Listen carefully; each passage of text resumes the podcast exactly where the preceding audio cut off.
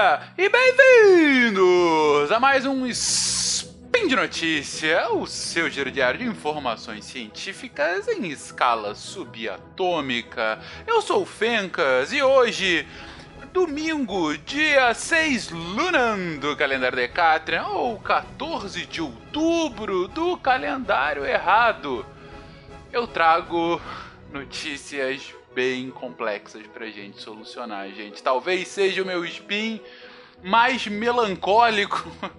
E eu estou contando aquele que eu fiz sobre o Museu Nacional. Sim, hoje, gente, eu falarei sobre o novo sumário executivo do IPCC sobre o estado da mudança do clima global. Vamos lá. Speed Notícias.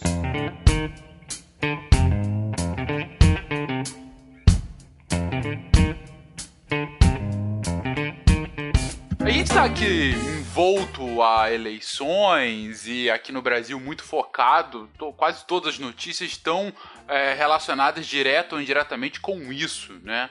Mas o mundo continua trabalhando, continua é, trazendo coisas novas e o que veio de novo na semana passada foi o lançamento do sumário executivo do sexto relatório do IPCC. Para começar, na verdade, tem um cast de mudança do clima do SciCast que a gente fala bem sobre todo o cenário, a gente aborda de uma profundidade muito maior do que a que eu vou dar aqui hoje.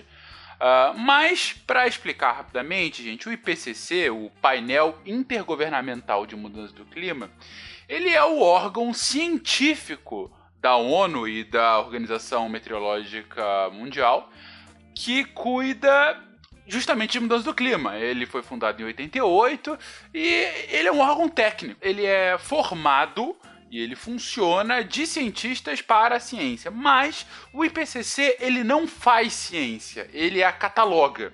Ou seja, a cada cinco anos mais ou menos, o IPCC vai fazendo um trabalho de reunir toda a produção acadêmica relacionada à mudança do clima que é produzida no mundo todo.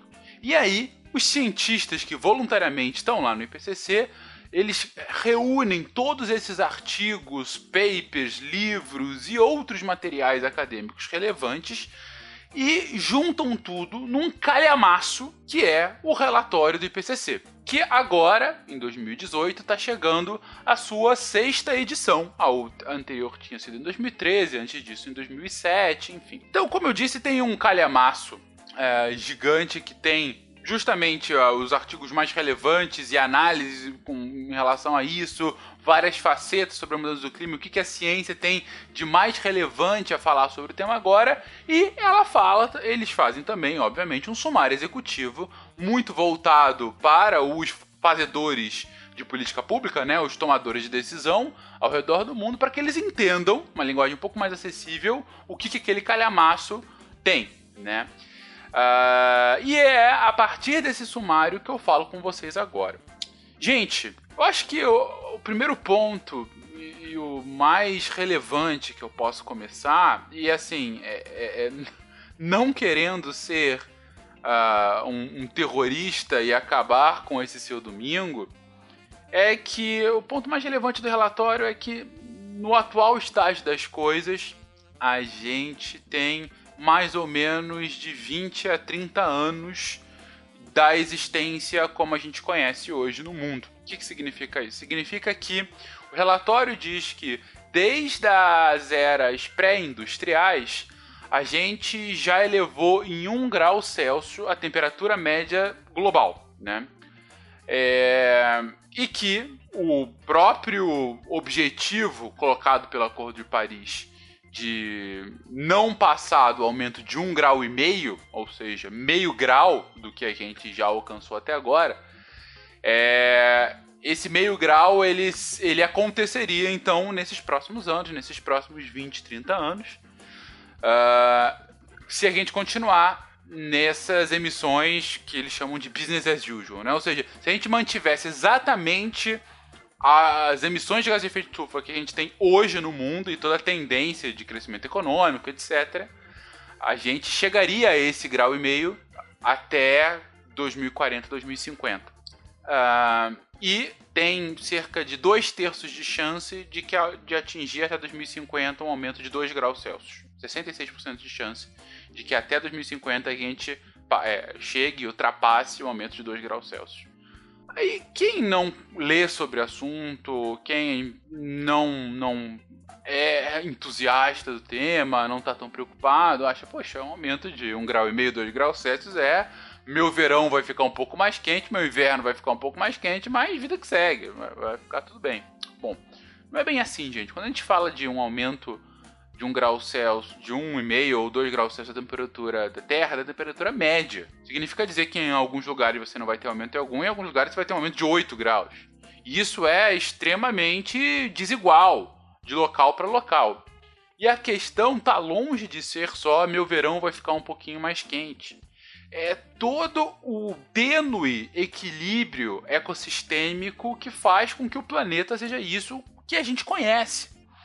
Um aumento de um grau e meio, mas mais do que isso, um aumento de 2 graus Celsius, de mais de 2 graus Celsius da temperatura média da Terra, ela, continua o relatório, né? Ela representa um aumento, por exemplo, em ondas de calor, em secas extremas, em enchentes extremas, ela é. Vocês terem uma noção, essa diferença de meio grau entre 1 grau e meio e 2 graus Celsius, isso significa, pelas contas é, feitas por boa parte da ciência produzida com isso, uh, mais ou menos um aumento de 10 centímetros do nível médio dos mares, o que impactaria mais ou menos mais 10 milhões de pessoas que vivem justamente nas costas que mais? Disse que se a gente passar de um grau e meio e chegar a 2 graus Celsius, a gente tem um potencial de perder cerca de 15% das plantas é, hoje conhecidas, 8% dos vertebrados hoje conhecidos, cerca de quase 20% dos insetos hoje conhecidos. Que você tem um potencial de, de gelo, do que a gente chama de permafrost. Permafrost é aquela capa de gelo, gente, que fica nos polos que nunca derrete. Daí perma, né, permanente frost congelado. E com o aumento da temperatura média global, esse de gelo tá, já está começando a derreter e tende a derreter ainda mais. E aumentando de 1,5 grau para 2 graus Celsius, Estima-se que um aumento de até 2,5 milhões de quilômetros quadrados a mais de permafrost seriam derretidos, ou seja, um México a mais a ser derretido.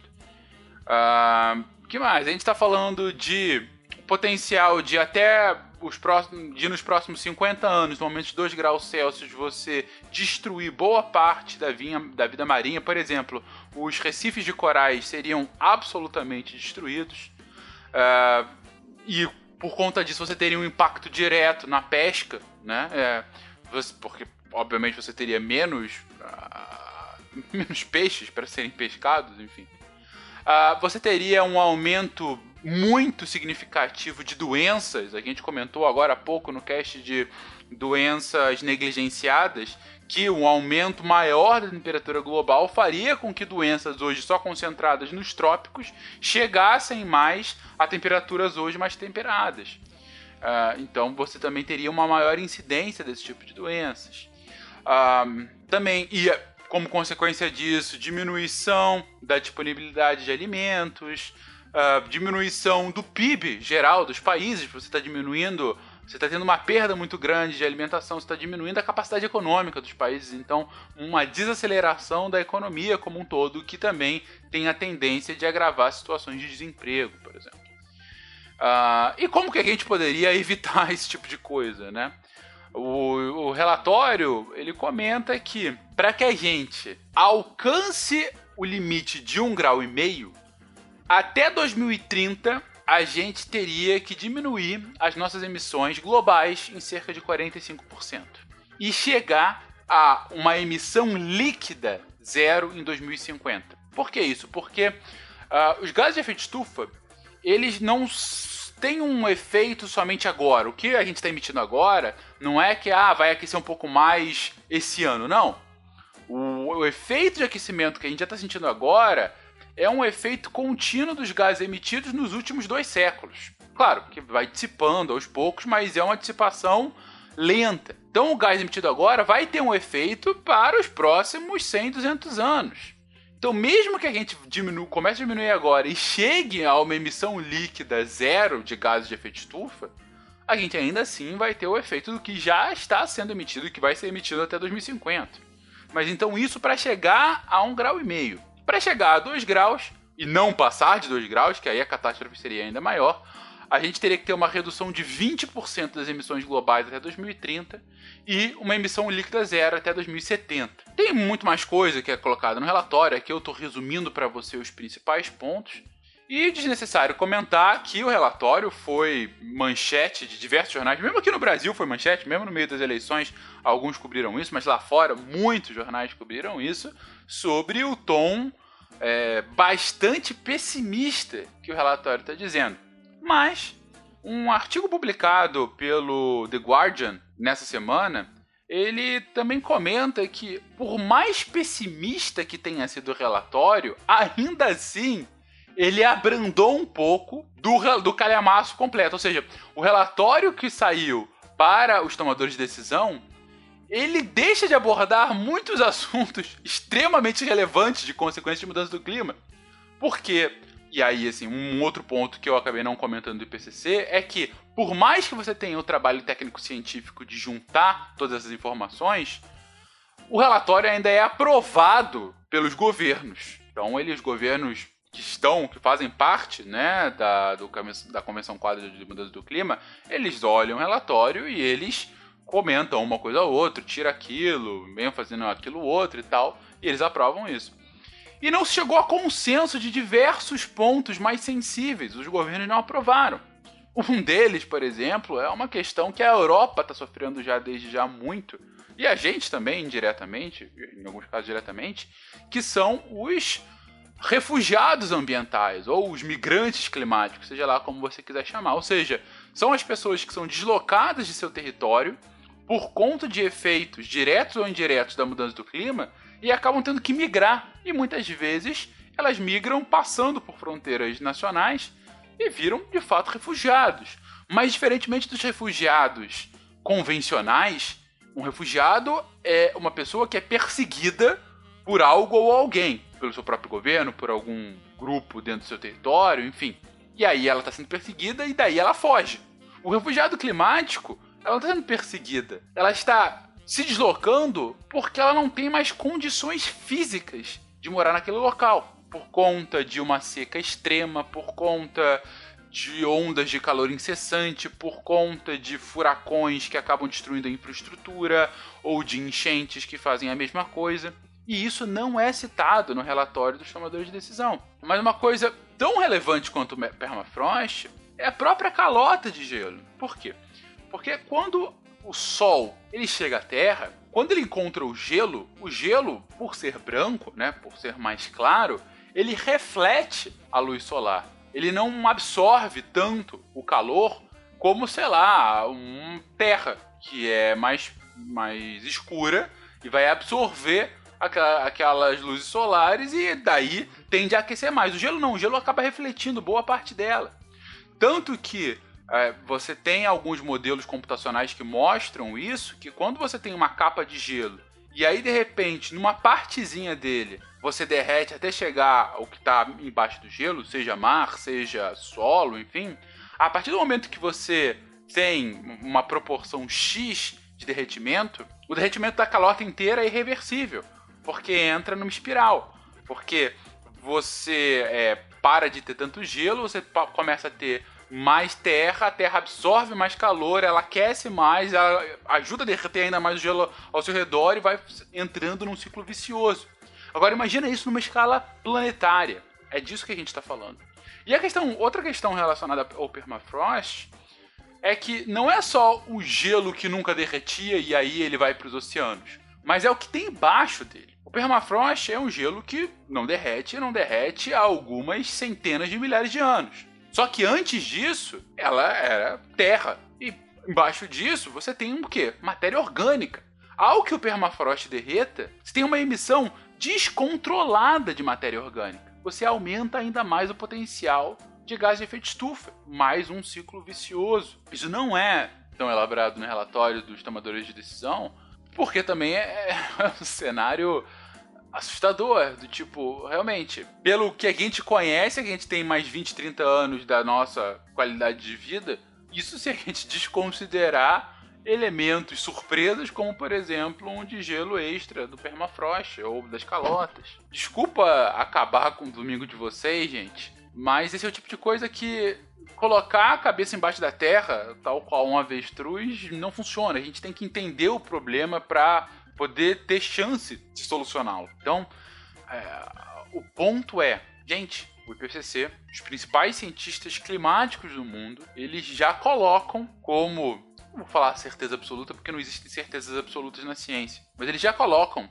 numa probabilidade cuja margem de erro é pífia, ou seja, uma certeza quase que absoluta, eles já colocam que o nosso estilo de vida tem mais 30 anos. Se a gente colocasse tudo isso no atual estágio, no atual modelo de desenvolvimento que a gente tem no mundo todo. E é isso que a gente tem pela frente. É, não é mais uma questão de ah, no final do século, ah, nossos netos vão lidar com um problema muito grande. Não, não, não, não. A gente está falando de 20, 30 anos. A ampla maioria dos ouvintes aqui do SciCast, do Spin de Notícias, enfim, de quem acompanha o Portal Deviante, está numa, numa faixa de 25 a 35 anos. Significa dizer que quando vocês estiverem começando a se aposentar, vamos colocar assim, quando vocês estiverem é, no final da o que a gente convenciona como vida ativa, né, vida economicamente ativa, mais ainda com expectativa de pelo menos 15, 20 anos de vida, vocês vão estar enfrentando, assim como eu,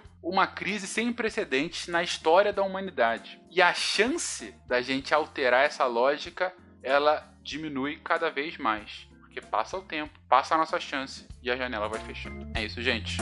Bom domingo para vocês.